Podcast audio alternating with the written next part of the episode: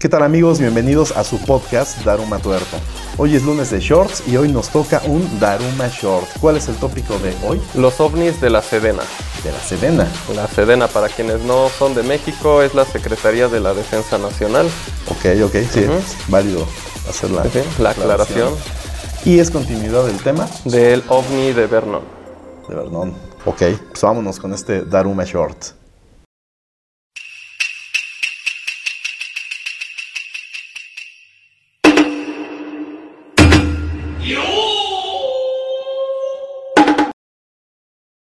Si los extraterrestres nos visitaran, ocurriría lo mismo que cuando Cristóbal Colón desembarcó en América y nada salió bien para los nativos americanos. Para nosotros sí, porque de ahí venimos nosotros, güey. Sí, pero para los que ya vivían aquí no. No, para ellos no, ellos se los cargo, güey. Esta frase fue dicha por Stephen Hawking, o bueno, más bien por el aparato, porque pues, él ya no hablaba para entonces.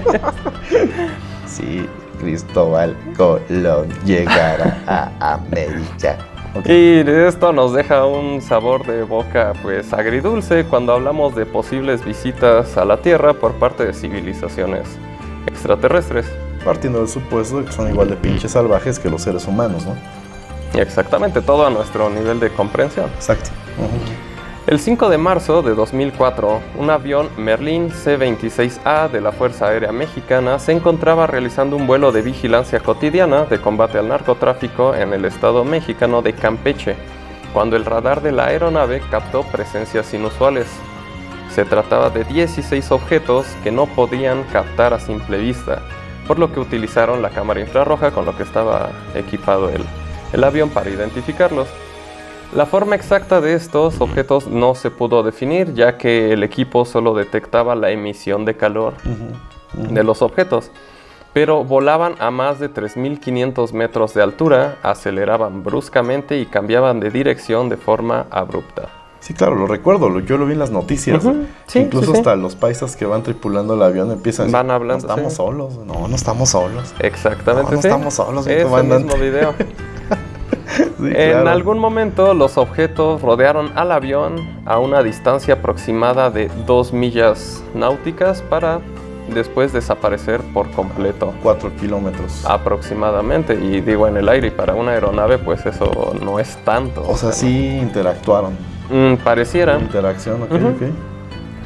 El video fue analizado en las instalaciones de la Secretaría de la Defensa Nacional sin llegar a ninguna conclusión. Se creyó en un principio que podría tratarse de aviones cargados de droga, pero esta hipótesis se descartó por la gran cantidad de objetos y pues los movimientos que realizaba no concordaban con, con una aeronave por lo menos conocida. Oye, güey, ¿te imaginas que ya los narcos tengan pequeños ovnis ovnis. de drogas, güey? Está bien cabrón, ¿no?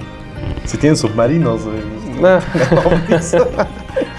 El mismo secretario de la defensa de aquel tiempo, el general Clemente Vega, prohibió a su personal que hablara de ovnis o platillos voladores, ya que se trataba de un asunto de seguridad nacional.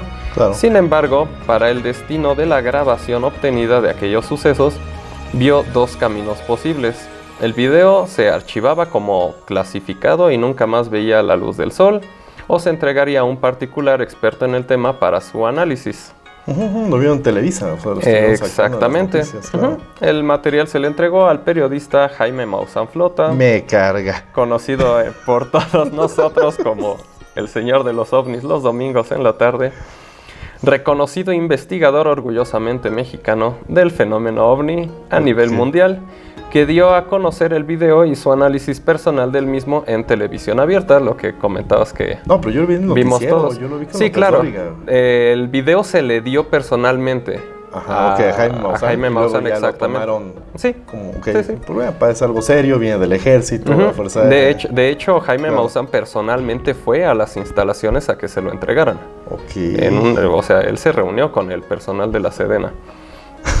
Qué cagado, güey, qué surreal, ¿no?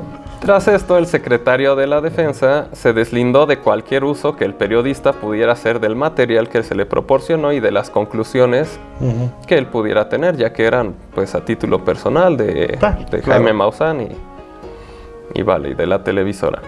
No obstante, la decisión del gobierno fue duramente criticada por la comunidad científica, a la que no se le dio acceso al material alegando que era clasificado. Y pues esta decisión la comunidad científica la catalogó como irresponsable. Científicos del Instituto de Astronomía y de Investigaciones Nucleares de la Universidad Nacional Autónoma de México, Goya, señalaron... Persínate cuando lo digas. güey. Ok. Echa la cabeza, te persinas y luego dices la UNAM. Señalaron que Jaime Maussan debería de chingar bien fuerte a su madre, ya que se trataba de un fenómeno meteorológico conocido como centellas. Las Ah. centellas son esferas de gas ionizado con baja densidad de electrones. Si no saben lo que esto significa, yo tampoco, así es que no hay bronca. Con temperaturas superiores a los 30.000 grados centígrados. Para tener una referencia, la superficie del Sol se encuentra a unos 5.500 grados, o sea que ya te imaginarás el Sí, sí, sí. calorcito He que visto tiran. videos de estas cosas que son como esferas que parecen eléctricas, que andan por ahí flotando y son Eh, absorbidas por un metal. Mm, De hecho, esas son recreaciones. ¿Así? Sí, sí, sí, sí, eso que has visto. Y su autor lo ha, lo ha dicho, pero Ah, a la ok, gente ya no le interesa ver eso y nada más se quedan con... Nos quedamos con que ambos. son esas Exactamente. Y bien lo has dicho, este fenómeno se ha estudiado muy poco ya que se trata de eventos que difícilmente son captados a simple vista, detectados solo por radares y observables únicamente mediante cámaras infrarrojas, Ah, ok. además de que son atraídos por objetos metálicos. Por su parte, el director del Instituto de Astronomía en 2004, José de Jesús Franco, también ha negado que los fenómenos en la atmósfera sean de origen extraterrestre.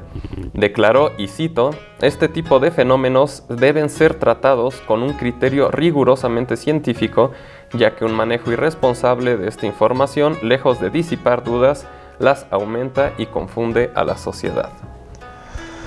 Pues sí, estamos totalmente de acuerdo. Ok, fueron centellas los ovnis de la Sedena. Sí, Fueron fenómenos naturales, atmosféricos, nada que ver con... Con ovnis.